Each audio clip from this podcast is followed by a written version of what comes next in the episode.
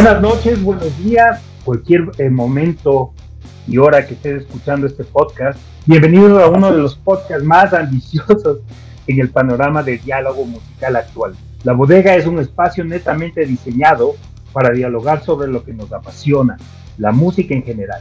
Un programa sobre bandas y sus iconic albums. Siempre, siempre con invitados muy, muy especiales. Para dar inicio a este séptimo podcast y primero del 2022, tengo el gran agrado de contar con Daniel Cisneros, músico, vocalista de la banda de metal Extremo NT y de algunas bandas más, eh, biólogo, defensor del cannabis, emprendedor y melómano a muerte. Y ahora es un buen, buen amigo de la bodega. Daniel, amigo, te doy la bienvenida a este espacio. ¿Cómo estás? Muchísimas gracias, querido Franco, por la invitación a la bodega, este espacio tan importante. Querido Iván, una gran noche para ti también, amigo mío. Gracias por la invitación, por hacer esto posible, por crear estos espacios que son cada vez más, más em, difíciles de encontrar y tan necesarios ¿no? para mantener viva la música, la llama, una buena conversación eh, acerca de lo que más nos gusta, como tú dices, la música. Así es que gracias por la invitación a ustedes, mis panas. Como siempre, acompañado de nuestro cómplice melómano y poseedor de una exquisita colección de death metal y por obvias razones, muy, muy feliz de que hablemos de esta gran banda como es Death. Iván Arias, amigo, ¿cómo estás? Gracias, Franco, qué gusto. Daniel, gustosos de tenerte acá, pues, en espacio de la bodega, ya sabes, siempre con, con invitados muy especialísimos, de los cuales siempre tratamos de aprender, ¿no? Aprender, ya que tú eres un referente en este género de, de música, en, en, el death metal. Y pues ahora vamos a tener un conversatorio bastante interesante con respecto a la banda Dead, puntualmente del disco del Spiritual Healing. Bienvenido, Daniel. Gracias, Iván, gracias, gracias, Iván. Enseñen el disco, enseñen el disco. Así, más. A ver, hagámonos los ricos. Faltaba Respeto al feeling. Pero me va a hacer huevadas de ley. ya le cacho yo. Ve, ahí Belleza. Excelente. Y, y, también estamos uniformados. ¿Qué te pasa uniformados? Claro. Uniformados. Aquí, utilizando la piel de la bodega, amigos. Hagan el gasto, miren esta belleza de impresión, este trabajo excelente, hermoso. Los colores les quedaron brutales en esta adaptación. Así es que estampado en todos lados, mis panas, a colita. Eso es lo que siempre, vale siempre tratamos de hacer, es eh, variar un poco los diseños, ¿no? Para que no sean los mismos y, y, pues eso es lo que nos ha dado una gran acogida. Eh, también comentarles que somos los causantes de los próximos divorcios. Nuestros clientes pues han sido eh, ultrajados por sus significant others. y por eso, como les contaba a mis panas, lo que hago inteligentemente es compro dos camisetas para mí, una para mi señora, entonces así precauteando mi salud, mi integridad. Felices todos. Eh. o la típica como también de no, si esta ya estaba ahí. yo ya tenía, yo ya tenía, o sea, hay tantas excusas amigos, pero no hay excusa para no comprarse una camiseta de la bodega, no se la pierdan. Otra que hoy es otra camiseta negra. ¿Y qué chucha ahí? clásico, un clásico, un clásico de ayer y hoy. Bueno, voy a comenzar con un dato técnico que nos dará la pauta para empezar este muy, muy interesante diálogo conversatorio entre amigos. Death fue una banda estadounidense de death metal, su género, el cual ellos mismos fundaron, añadiéndole además elementos de fastcore y crossover thrash. Fue fundada en 1983 por su cantante, guitarrista y principal compositor Chuck Schuldiner. La banda se disolvió tras la muerte de a finales del 2001 a causa de una neumonía y posteriormente derrame cerebrovascular asociado a un cáncer cerebral. Amigo Daniel, ¿cómo llegó Death a tu vida? Irónicamente. Death llegó a mi vida como mucha música, estoy seguro, llegó a la vida de nosotros y de los oyentes de este podcast, ¿no? Con el Power Records, esta tienda tan conocida, icónica en la que podías ir poner el disco que te gustaba y podías escuchar un poco y aprender ¿no? de, esa, de esa banda. De modo que así llegó Dead a mi vida con, el, con su último disco, de hecho, el Living a Day, también lo tengo por acá. Eh, un discazo en vivo, totalmente perfectamente ejecutado, también lo sacaron en un DVD. Así es que... Esa fue la última formación de Dead. La última formación de Dead, La última formación de Dead. Un, increíble, increíble show. También está documentado como les decía en DVD, de modo que veanlo quienes no lo han visto. Es perfecto. Y así llegó a mi vida, ¿no? Una sorpresa enorme porque no me esperaba esto. Cuando lo escuché me sorprendía porque no es el death metal que yo escuchaba en ese tiempo, como Morbid Angel o Cannibal Corpse o Dayside, ¿no? Que no tenía su, su sonido tan característico que difiere muchísimo del death metal. Eh, como lo conocemos, ¿no? Digámoslo así. Una banda realmente única. Así llegó de mi vida, gracias a Tower Records. ¿Cuándo habrá una tiendita así? Claro, ¿y qué edad tenías tú cuando ibas a, visitar Tower Records? Yo tenía, tenía entre 16 y 18 años. Esa fue la edad en la que vaciló el Tower Records. Entonces que ahí fue en los, todos los buses que no pagaba, todas las colaciones que no comía, en música, mis panas. y para ti, Iván, ¿cómo, cómo llegó de a tu vida? Bueno, yo también ahí, hace años, años atrás, bueno, escuchando igual un poco de, de algunas bandas. Yo era más trash, ¿no? Slayer, Creator y todas esas vainas. Y por casualidad alguien me hizo escuchar justo el Spiritual Healing. De hecho, esa canción con ese nombre me pareció fantástico, güey. O sea que eh, este con disco, este disco. Este disco fue el que me abrió la puerta a la banda y al género. Entonces empecé a escuchar, empecé a escuchar, me encantó, me encantó, me encantó y puff, desde ahí Dead es para mí un referente en este género, ¿no?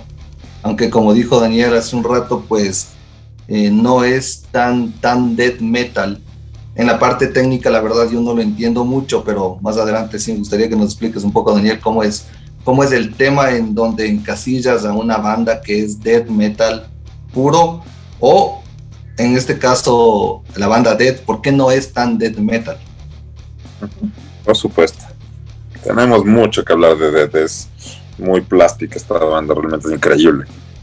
Como les comentaba, eh, bastante gente pues me comentó eh, cuando supieron que íbamos a hablar pues del, del spiritual healing pues me decían cómo vas a hablar de spiritual healing si no eh, es catalogado como uno de los peores eh, récords de discos de la banda pues para mí o sea un disco icónico tiene que ser el disco que, que da un cambio a una banda no y eso es lo que pienso yo de spiritual healing. Qué opinas Daniel Sí, totalmente, ¿no? El espiritual healing es un punto de, como mencionó Iván, también previamente un punto de final y un punto de inicio, ¿no? De una trayectoria musical que hizo ver, tengo un inicio con el Scream Bloody Gore, un discazo, un thrash metal brutal, sumamente eh, clásico para la época.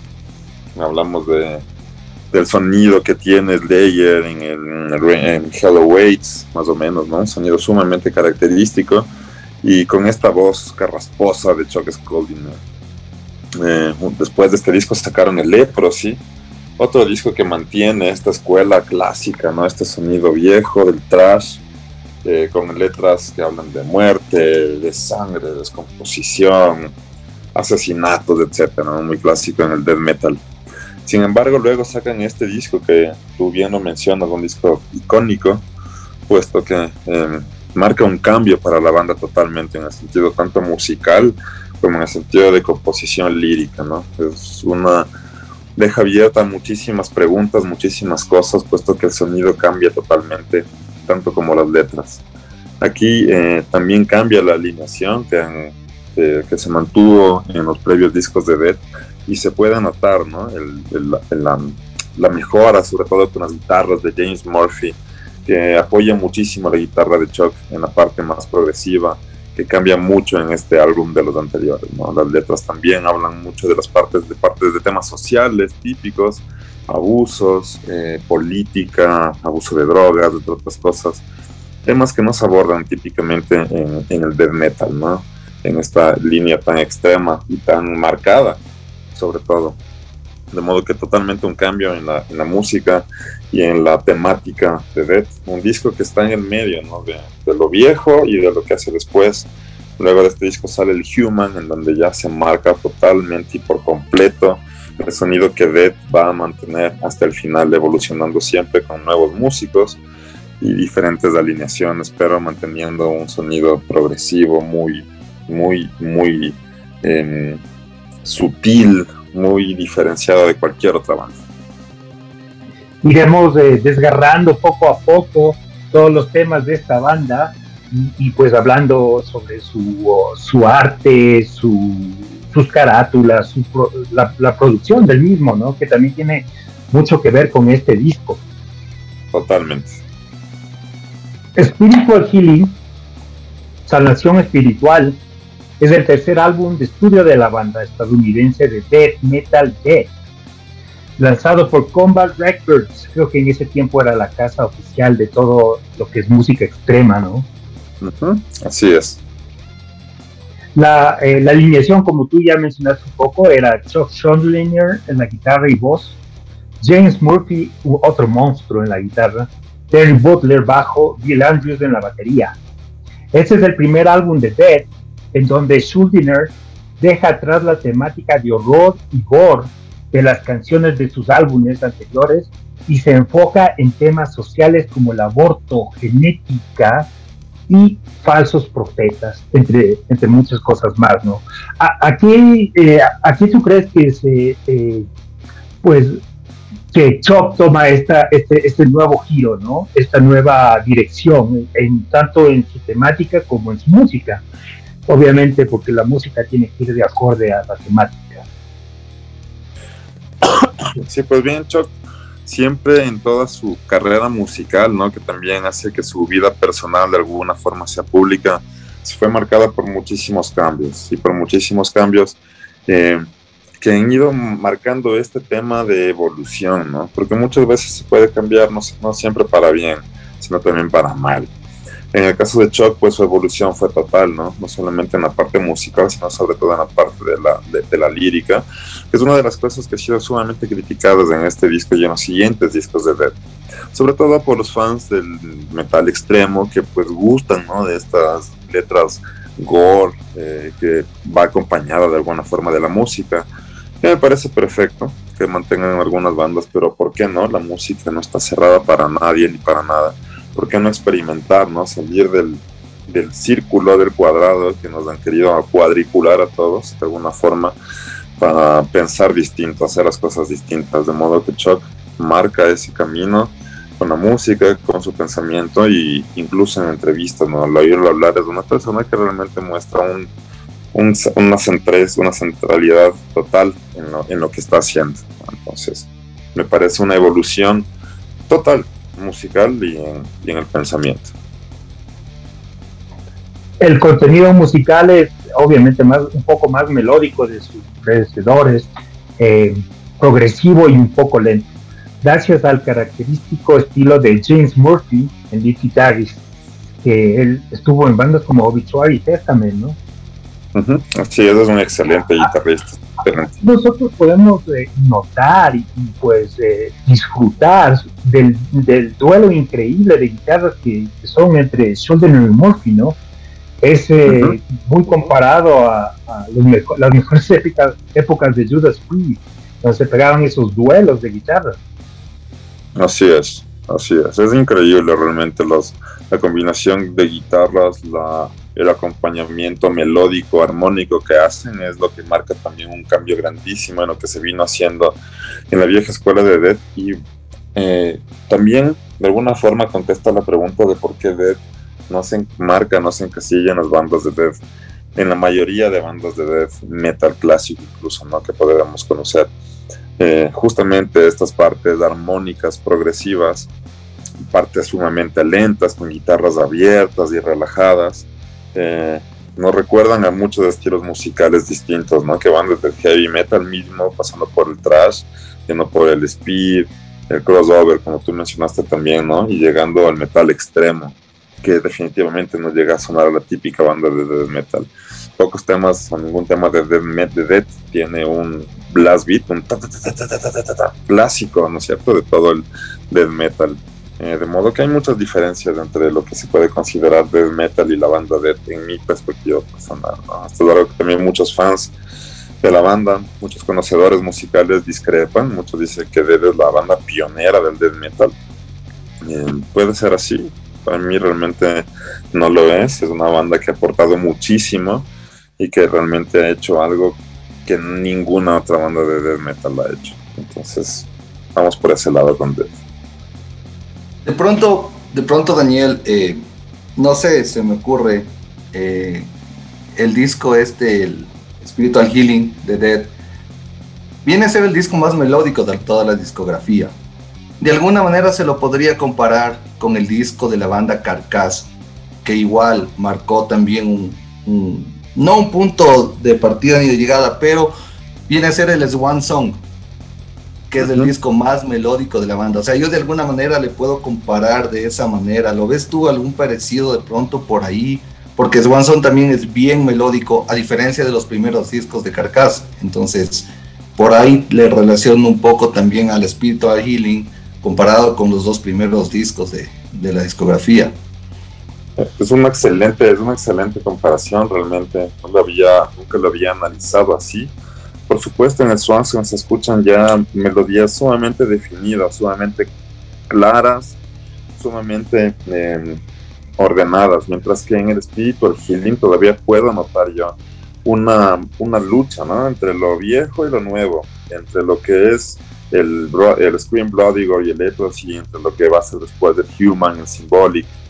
Entonces está todavía como en, buscando su sonido, ¿no? buscando su definición, mientras que en el Swanson ya se encuentra una definición. Para mí es, lo siento, lo percibo más así.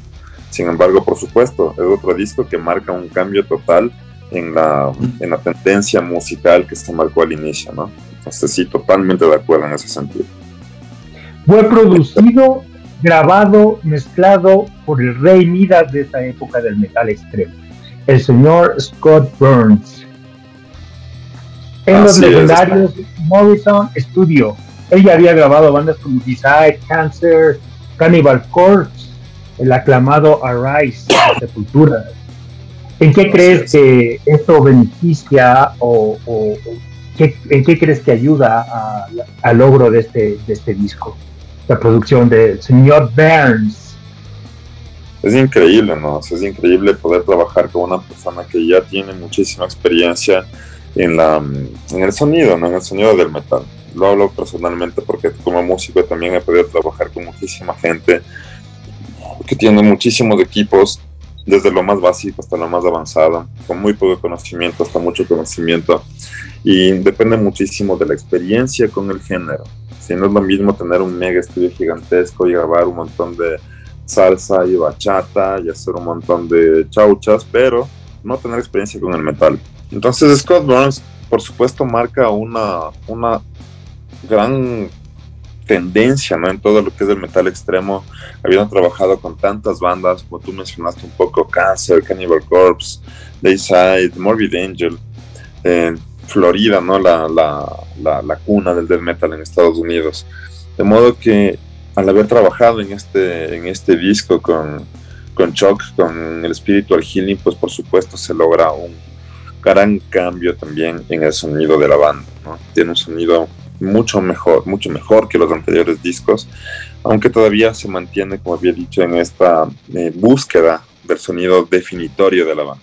¿sí? Entonces, por supuesto, Scott aporta increíblemente en la, en la, en la grabación, en la mezcla del disco. Esto es que eh, bastante gente vuelta se queja de la producción de, Scott Burns. Dicen que, que nunca fue muy buena pues a mí me encanta, ¿no? Y justamente creo una de las bueno, puedes, puedes escuchar mucho tipo de música, ¿no? Desde el death metal actual, muy, pero muy pulido, en donde se escucha, por supuesto, todo perfecto y es así como tiene que ser ejecutado, al sonido viejo, ¿no? Que también se produce con Scott Burns y que me parece el sonido clásico del death metal. A mí me parece este sonido clásico del death metal que me gusta, me, suena mucho más rico que una producción mega producida, ¿sí? Entonces, realmente, pues hay, hay para todos para todos, en la música y en el mundo y para todos. Entonces, quejense, no se quejen, si no les gusta, no escuchen. Exacto. sí, bueno. Entonces, sí, en, este mundo hay bastante la, la policía de, la música. Claro, considero que, yo considero que es una producción muy cruda y poderosa, eh, muy buena y práctica, ya que todas esas bandas, pues en ese tiempo, pues tenían un, un presupuesto súper limitado, porque eran unas bandas de, que comenzaban desde jóvenes y pues la, la, tecnología no era la que hay ahora y, pues él, él tenía que arreglarse con lo que hay, hacer lo mejor que se puede. Y lo hacía, ¿no? Y lo hacía totalmente. Claro, y muchos de los críticos de estos brincos dieran para poder pisar el estudio de Scott Burns, ¿no? Entonces, eh, bueno, son así las cosas. Eh, en esta cuestión de, la relación pues de, de, Chuck con, con, su manager también fue bien tormentosa, ¿no? Tuvieron bastantes problemas en esta época. Totalmente, de hecho en, este disco eh, sucede algo sumamente interesante, ¿no? Se pelea un poco eh, la música, la, la, la, banda en sí, ¿no? Como tú dices con el manager que causó algunos problemas Em, de modo que Terry Butler, que es el bajista, y el baterista Billy Andrews giraron con otros músicos en algunas fechas como Dead, bajo el nombre Dead, con este disco. Por supuesto fueron, por supuesto fueron despedidos ¿no? de la banda, puesto que el, aquí el que manda y manda, y manda bien mandado es, eh, es Chuck, ¿no? Entonces, sí, se fue un, un disco realmente controversial para la banda controversial en muchísimos sentidos, ¿no? Desde que pasa algo como esto, de que dos locos tocan con tu música y tú con tu banda, este, estos problemas con el manager, eh, la grabación con Scott Burns, el productor, ¿no? Que es Eric, Eric Griff, incluso él se dice que durmieron por un mes en un cuarto, en una habitación, en un motel, toda la banda, ¿no? Los cuatro y el productor. Eh, entonces, bueno, un disco sumamente complicado en muchísimos aspectos, pero que totalmente marca justamente todo este esfuerzo, ¿no? Todo este trajín marca este gran cambio en la banda de En este disco se mantuvo la misma alineación que con el Leprosy, ¿no? Bueno, con excepción del guitarrista, que fue el James Murphy que vino a reemplazar al anterior, pero en toda la discografía de Dead solo en estos dos discos mantuvieron la misma line-up. Exactamente. y hablan mucho de, de, Chuck, que era, era muy complicado, era muy perfeccionista en, todas sus cosas, entonces no compaginaba mucho con, el resto de, integrantes y por eso era la, la, alta rotación de los mismos, ¿cachas? Así es, así es, exactamente, ¿no? una persona sumamente presionante que quería hacer algo y necesitaba que sea hecho de esa manera. Por eso Chuck compone eh, letras, compone la música, compone las líneas de bajo, las líneas de batería. Y son los diferentes músicos los que por supuesto dan su, su toque maestro, ¿no? Pero es él la gran cabeza detrás de toda esta producción musical. Entonces, totalmente un loco, un loco, lo llamo un loco a Chuck. Un perfeccionista, como tú lo mencionas, Iván. Exacto. un perfeccionista con, con, su arte, pues, ¿no? Y, justo, este, justo esta época es la, la más conflictiva de, del grupo. Imagínate cómo tener unos dos manes que cogen y te votan siendo vos el que escribe la música, el que cantas, el que tiene la camiseta de gato. Se han visto. Pero sí, el otro día, el otro día me cagaba de la risa, me cagaba de la risa porque algún pana subió en el, Facebook un post que había hecho Chris Barnes, el guitar, el vocalista de los primeros discos de Cannibal Corpse, el vocalista de todos los discos de Six Feet eh, diciendo que todos los vocalistas de death metal actuales son malos, ¿no? Que solamente los ah, e-, ese es el vocalista de Cannibal Corpse, el original. Ajá, Chris Barnes. El que está en Six, Feet Under. Six Feet Under, así es. Y por supuesto, no tiene su estilo vocal, pero, pero me cagaba de risa porque el death metal, la música es tan amplia, es tan grande que cuando decimos el término el mejor, el peor, me, causa algo en cerebro, ¿no? Es como, ¿cómo pueden decir esto? No es posible hablar en ese sentido de la música. Hay para todos. Y... Eh, Daniel, Daniel, una consulta. Eh, en esto de, de, tratar de encasillar, ¿no? El death metal. Básicamente, ¿cuáles son las, las características propias para poder decir, a ver, esta banda es death metal, o, se sale un poco al green, a otros tipos de géneros de metal mismo, porque no sé si es la música como tal, guitarras, batería, bajo, o también tiene que ver la voz en ese sentido. Porque si vamos por la voz, hablando de Dead, si eh, vamos desde el primer disco del Scream Bloody Gore y te vas hasta el último que sacó, o sea, la voz es totalmente diferente. Entonces, no sé si eso marque mucho algo como para decir, esto es dead, esto ya no es dead, y, o sea, ¿cómo es por ahí la, la onda? Sí, bueno, primero, claro, ahora hay tantas variaciones, ¿no? Del dead, que hay el gore, que el dead gore, que el grind, que el grindcore, que el Entonces, bueno, para mí el death metal simplemente son composiciones complejas, eh, largas, de más de por lo menos tres minutos. Eso es algo muy, muy típico del death metal con riffs por supuesto sumamente rápidos, complejos, acompañadas de baterías complicadas también, con muchísimos platos, acentos, con muchísimo blast beat, algo muy típico, con muchísimo doble bombo, en donde hay pocas partes lentas, en la gran mayoría de, las bandas de death metal otras bandas utilizan en sus composiciones muchas cosas lentas, sumamente pesadas, cabeceantes, pero la voz por supuesto es una gran característica de esto. Sin embargo, también eh, en, el grindcore, en el gore, se utilizan estas voces guturales. Pero los temas de, grind, de, gore, típicamente son temas cortos, ¿no? De un minuto, de dos minutos, tres minutos también, por supuesto, pero que tienen una clara tendencia muy distinta en el sonido y en la ejecución eh, del death metal. El grindcore está, mucho, está pegado también a lo que es el punk, el trash punk, el death metal es mucho más evolucionado en la parte compositiva, es mucho más técnico. Eh, como les decía antes, Death es algo que me, siempre se me hizo un circuito en la cabeza, ¿no? A mí no me suena Death a Death Metal. Death me suena a Death. Es una banda única que evolucionó de un trash clásico sumamente mm, bueno, sucio, perfecto para la época, a una banda de metal sumamente progresiva, eh, experimental, con muchísimos arreglos en las líneas de guitarras, de cuerdas, tanto como en la batería, que mantuvo también una esencia, por supuesto, ¿no? No hay un cambio, por ejemplo, como en Sepultura, digamos, llegamos hasta el Creo de y de pronto sacan el Roots, que es como la claro. Siempre los culpa a los porn. puede ser, puede ser. Pero bueno, claro, es, es justamente eso, ¿no? esa, esa tendencia en eso y se mantiene en lo que siempre fue, ¿no? En, esas, en esa voz carrasposa de Chuck que no llega a ser una voz gutural como tal, ¿no? Entonces, eh, no sé si han escuchado el otro proyecto, la otra banda que tuvo Chuck, que se llama eh, Control Denied. Es una banda. Básicamente suena a Dead, ¿no? A los últimos discos de Dead, como Sons of Perseverance, pero con una voz heavy metal, ¿no?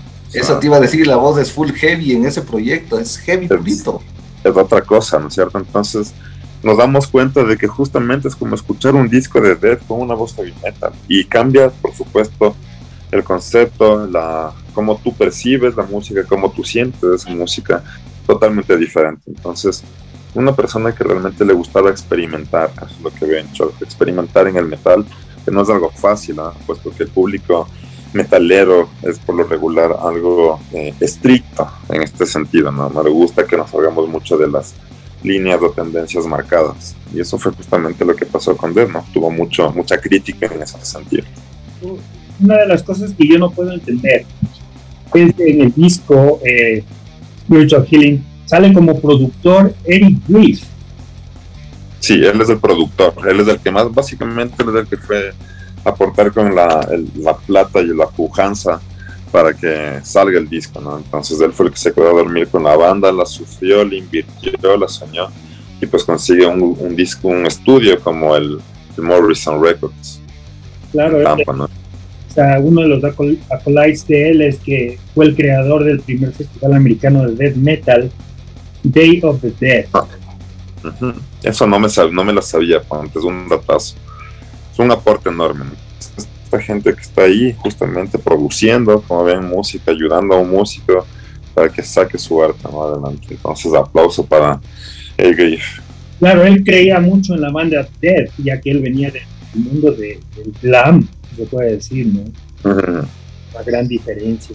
Igual entre ellos, como te comentaba hace un rato, que tuvieron bastantes, bastantes conflictos, eh, se seguían juicios.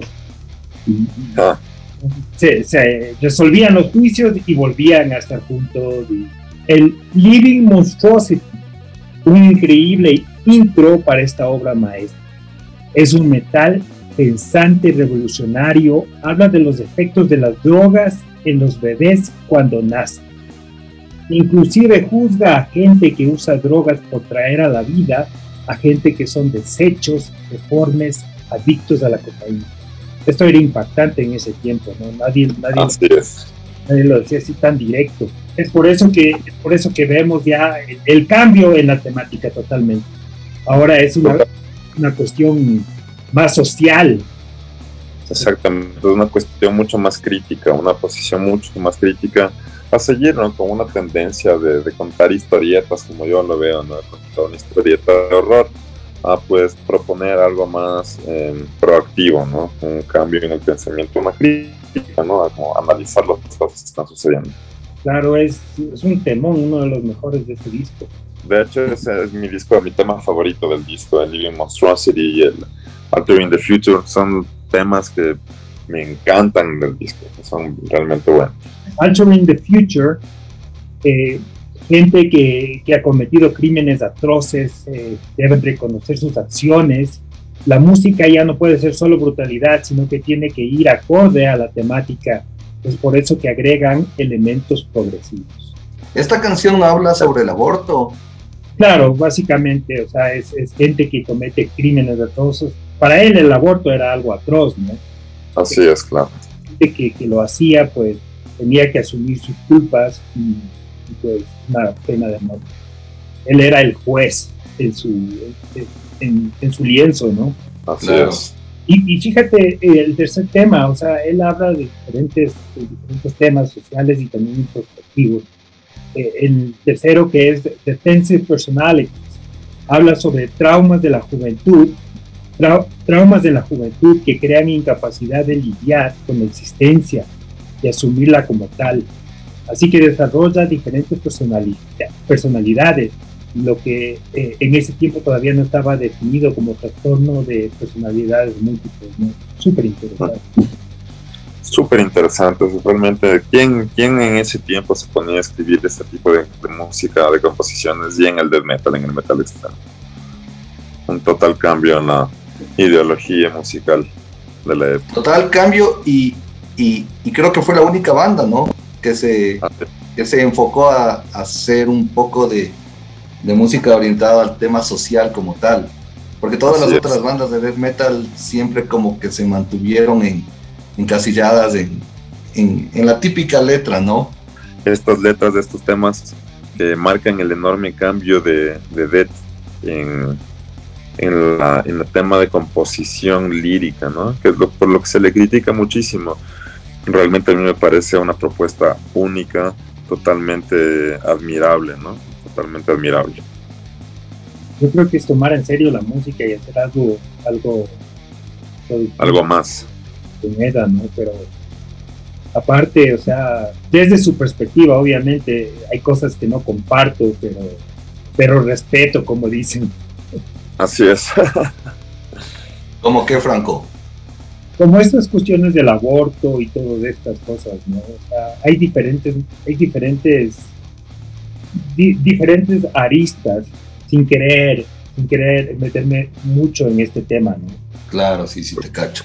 Totalmente, claro, era otra época también, totalmente distinta a lo que vivimos actualmente y claro, también la, la sociedad tiene que evolucionar, ¿no? Para poderse adaptar a las nuevas necesidades de la, población. Entonces, bueno, un poco, un poco saliéndonos del tema. Claro, estamos, estamos hablando 30 años atrás, pues oye, imagínate. No son 32, 32 añitos. Bueno, 32 exactamente, claro. Desde el 90 que salió el disco. Un tiempo, ¿no? Y una banda que ha marcado, ha marcado totalmente todo, todo un género. Y lo que no puedo entender es, eh, eh, o sea, es una banda de death, de death metal. La banda se llama Death y, hay algunos que dicen que, nunca fue una banda de death metal. Y es un cague de risa porque ahí hay, hay gente que, le tildaba a Dead, a la banda, como satánica. Entonces, en varias, en varias ocasiones salió Chuck en, en entrevistas diciendo que nada que ver, que el man en lo más mínimo tuvo el afán de relacionar toda la, la estructura musical, las letras de, de Dead con, con el satanismo. Y es tanto así que en los primeros discos, si tú te fijas en el logo de Dead, al principio está la cruz invertida. Y luego le cambian y le ponen a la, a la, a la rayita más arriba para que sea una cruz normal. Entonces, claro, es medio, medio, medio interesante la, la, posición del Chug ante, todo esto. Y él lo que dice y a lo que hace referencia, que por qué puso el nombre de Dead a la banda, él mismo lo dice, porque nosotros hacemos música fuerte, sonidos fuertes, o sea, no vamos a poner un nombre de, de princesas, por poco quiso decir eso. Entonces, pero nada que ver con el satanismo, ¿no? Pero claro, hay gente que, que escucha death metal y enseguida piensan que es del diablo, que es del cuco y, y todas esas vainas. Y hay que ir un poquito más allá, ¿no? Digo, siempre hay que ponerse a leer por lo menos las letras, a ver de qué tratan, y ahí poder dar y emitir un, juicio al respecto de. No será. no, nada que ver. Totalmente, y además, o sea, chuchas, si quieren cantar puta cosas satánicas, ¿qué chuchas? O sea, si no les gusta, no escuchen. Exacto si puta no les gustan las letras fuertes, te hablan de, de gore, de canibalismo, no escuchen. no escuchen. Claro, nadie les obliga. Nadie les obliga, no sufran, no sufran. Exacto. O sea, en ese tiempo ya comenzaron a pasar los videos de Dead en, este programa eh, Dead Bangers Ball que había en Estados Unidos. Totalmente. Uno se tenía, ese programa daban en la madrugada, que estas cosas que teníamos despiertos para poder ver las cosas más. ahí vi la, eh, la, canción de Morbid Angel, la que sale, sale las alas y todo. Súper, súper genial. Y en las entrevistas, pues que ya le hacía en la Bangers Ball, el choco con unas camisetas con unos gatitos. Exactamente. Él es uno de los que empiezan a hacer este tipo de cosas. Claro, le emputa al resto porque es como, ¿qué está haciendo? O sea, no, no, no puede él hacer eso. Como que no puede el, logo de Dead y unos gatitos, a ver cuántas vendemos. Deme dos. Dime. Aparentemente no es muy coherente, ¿no? Pero como dices tú, Daniel, o sea, cada uno, cada uno, güey. Claro, y o sea, justamente hacen, hay una camiseta súper clásica que es lo que decía Franco antes de un unicornio así súper tierno, ¿no? Que dice ahí death metal, sea, las letras son de death metal pintadas de rosadito, todo bonito y que... Creo que el guitarrista Dente tiene esa camiseta, creo que le Exactamente, el Javi tiene, usa esa camiseta, así es. Por ejemplo, y claro, ¿no? Y lo hacemos totalmente conscientes como para como para joderles. claro, es que claro. creo que es como todas las bandas, a veces eh, algunas se toman muy en serio su trabajo. Y está, está perfecto, o sea, está, me parece perfecto, no, no, no juzgo eso, hay muchísimas bandas que se meten totalmente en el personaje, por así decirlo, me parece perfecto, me parece, y, disfruto su música tanto como, disfruta música que es mucho más relajada, tal vez en su, en su postura y en su propuesta. Entonces hay para todos, aquí hay para todos. La música es lo lindo de la música, ¿no? No solo el metal, no hablemos de metal, de la música en general. tenemos para, para, disfrutar esta vida y la otra. Ahí es cuando empiezan a, a romper esquemas y te dices, wow. Sí, o sea, yo creo que ya estos esquemas deben puta quedar atrás, ¿no? sé si es que puedes proponer algo nuevo, por supuesto cosas, o sea, que sean, que tengan sentido, ¿no? Que sean bien hechas, que sean artísticas, que sean musicales, háganlo, háganlo, experimenten. Si no, si no pasa nada, si es que seguimos haciendo lo mismo que se viene haciendo día tras día, año tras año, por centurias, no pasarían estas maravillas como Dead. No habrían estas cosas. No habrían, el otro día estaba escuchando, les mencionaba el podcast que hicieron con, mi gran amigo Livo Kush de Tool. O sea, no pasarían esas estupideces que, que, que suceden musicales, es que no nos salimos del, del cuadrado, ¿no? Todos cuadriculados caminando por aquí, no, hay que salirse de la línea para, para que pase algo, si no, no pasa nada. El tema número cuatro, Within the Mind, desarrollar sabiduría.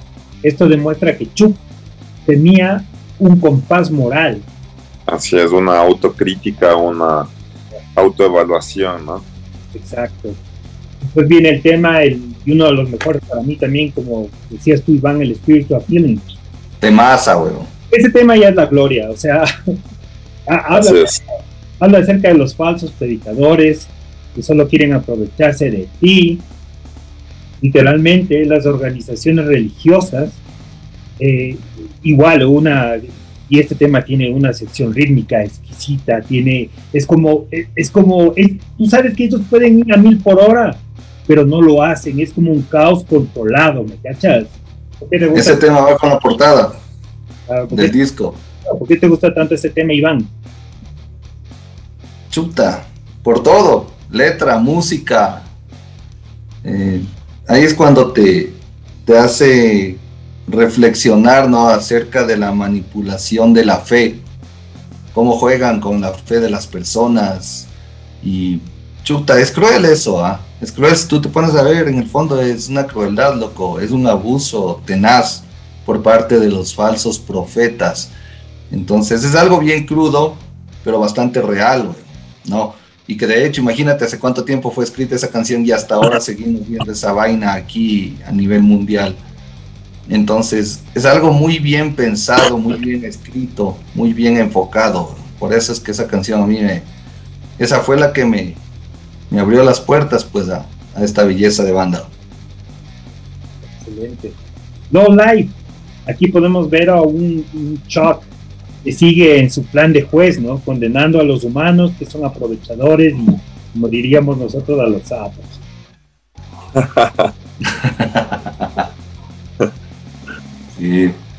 Si hubiera sido ecuatoriano, imagínate, mijo. no le alcanzaba todo el disco para. Pero estaba full. No le alcanzaba, mijo. Vamos con el tema 7, eh, y este tema es, eh, es, también bien increíble, el Genetic Reconstruction, es algo extremadamente adelantado para su época.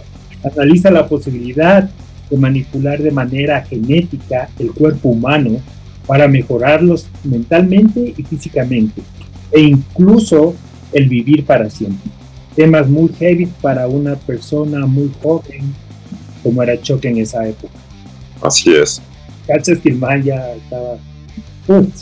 estaba ya. Este visionario, full visionario, o sea por eso yo decía, el man, o sea, le salió el tumor así porque era chucha demasiado, ¿verdad? O sea, el man era mucho para este mundo. O sea, el hijo de puta pensaba en todo, como tú dices, un joven, tan joven, además metido en este ambiente musical, ¿no? Ya de girar y giras con bandas pesadísimas, giras durante todo el año.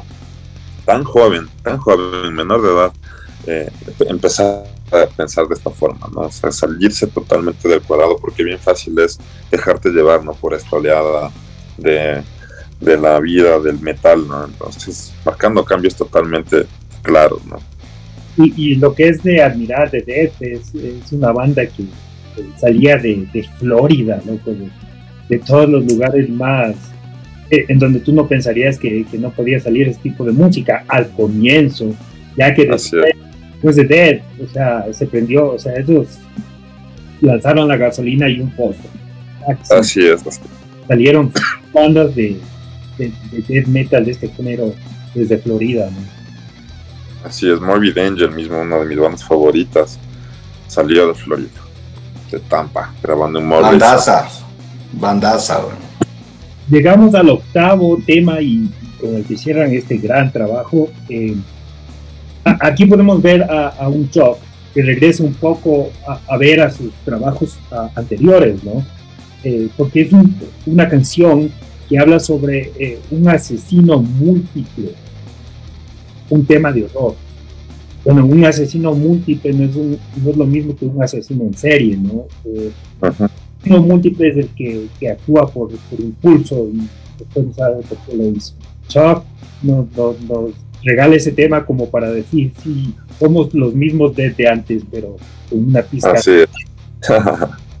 Exactamente, y este disco es, es el, el, que pavimenta el suelo en el que, el que caminará muchas bandas en el futuro.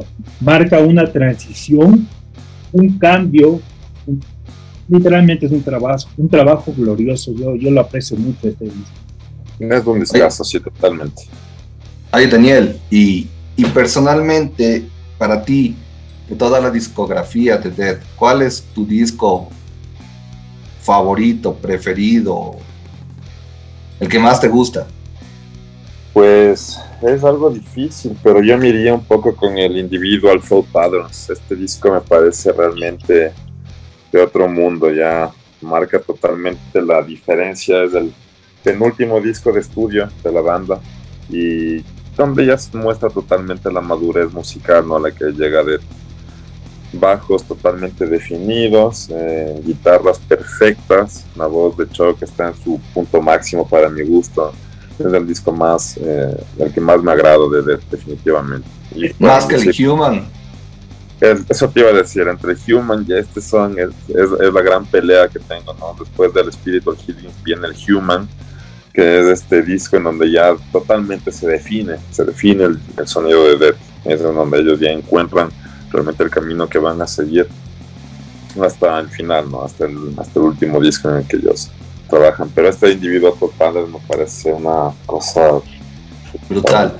Brutal, claro, es brutal, ya, el otro nivel. cosa. Brutal, aparte de lo que obviamente es shock, es, es la sección rítmica que tiene los, los integrantes la sección rítmica que tiene ese disco, Muy bueno. Así es, increíble. Eh, a lo que se puede llegar con, con esta alineación, con las ideas que tiene Chuck realmente en la composición, es algo ah, maravilloso, ¿no? Algo que realmente se, encuentra muy poco, incluso años después, en donde ya han aparecido tantas más bandas, se vuelve realmente ahí, sigue siendo algo único. Es un death metal demasiado técnico, ¿no? Ya es música realmente sumamente técnica y el, bajista Steve DiGiorgio eh, le da un sonido increíble al individuo a Todd Patterns, además del baterista Jim Hogland, Uf, es un sonidazo. Claro, actualmente eh, la sección rítmica de, Death, de Testament, ¿verdad? Así es, exactamente. Este fue el último álbum de Death en que la carátula fue diseñada por Ed Redcap, mejor conocido por crear portadas de álbumes para bandas de metal y especialmente diseñador de la mascota de Megadeth, Dick the Rattlehead. Redka admite que a pesar de ser conocido como el rey del thrash metal art, no es un gran fanático de género, mira tú. Le gusta más el punk como los Misfits. Ah, rico, rico también. El punk también es del putas. Y, y Redka hizo, hizo igual portadas icónicas, ¿no? Claro, claro de esto. Increíble. En portadas tenemos. A mí me encantan las portadas de Cannibal Corpse, por ejemplo. Me fascinan estos, estos dibujos, estos gráficos, son, increíbles. Y también es el último álbum donde participa el bajista Terry Butler. Man también ha tenido un, paso brutal sobre un Obituary, Massacre, Six Feet Under. Six Feet Under tocaba. El baterista fue Bill Andrews de Massacre. Este periodo fue de gran controversia para, para Dead, era lo que habíamos hablado, que, que fue Butler y Andrews de que despidieron a Chuck de la banda y se fueron a Europa. Y, y obviamente al regreso fue despedido él, el otro, el manager. Terrible, ¿no? Se les ocurre. Los Ah, casos. sí. Gente de todo ahí. Creo Yo- que hemos dicho lo más importante, lo más relevante, que es una bandaza. y como dice Daniel, cada quien con su punto de vista, ¿no? Para mí el Spiritual Healing es un discazo, weón, para mí, personalmente. Totalmente. Y eso. Para mí también es un, un disco también eh, que le aprecio mucho porque como te digo marca el, el cambio de la banda, ¿no? Para cosas mejores. Así es, totalmente. Es un disco muy criticado, seguramente poco entendido, eh, pero que es el inicio de una explosión musical, eh, una gran experimentación en el metal, que como había dicho antes no es algo que ocurra muy seguido y, y que pues para Dead funcionó perfectamente, ¿no? Eh, esta conversación, siempre es grato tener este tipo de conversación, de espacios para hablar de lo que nos apasiona, como dice Franco, la música, en este caso la banda Dead. Rob Schuldiner, un, un- todo un personaje querido por muchos y odiado por otros. no tan entendido. Ted situaría su nombre entre los grandes del metal, al punto de sobrepasar las barreras impuestas por un estilo del cual formó parte como pionero. Dead es una banda icónica y Spiritual Healing, sin duda alguna, es un iconic álbum. Muchas gracias Daniel por tu tiempo. Gracias Franco, gracias Iván, gracias por el espacio. Hay que mantener esto vivo, hay que seguir haciendo este tipo de, de especiales eh, dedicados para recordar estas piezas maestras de la música que muchísimas veces por mucho tiempo ese disco ha pasado en mi colección guardado sin haber escuchado y gracias a, este podcast pues me lo volví a vacilar, volví a recordar eh, todo este belle- belleza de material que tengo en la discografía de Dead. Así es que gracias, amigo. Pues gracias por todo esto. Muchas gracias a, a ti y pues gracias a Iván. Pues hasta la próxima amigos. Gracias Daniel, gracias Ah. Franco. Esperamos ahí Vamos. vernos pronto. Aplauso y abrazo de mis brothers. Nos estamos viendo. Fuerza Gracias Daniel. Daniel. Gracias bro. Nos vemos, amigos queridos. Nos vemos.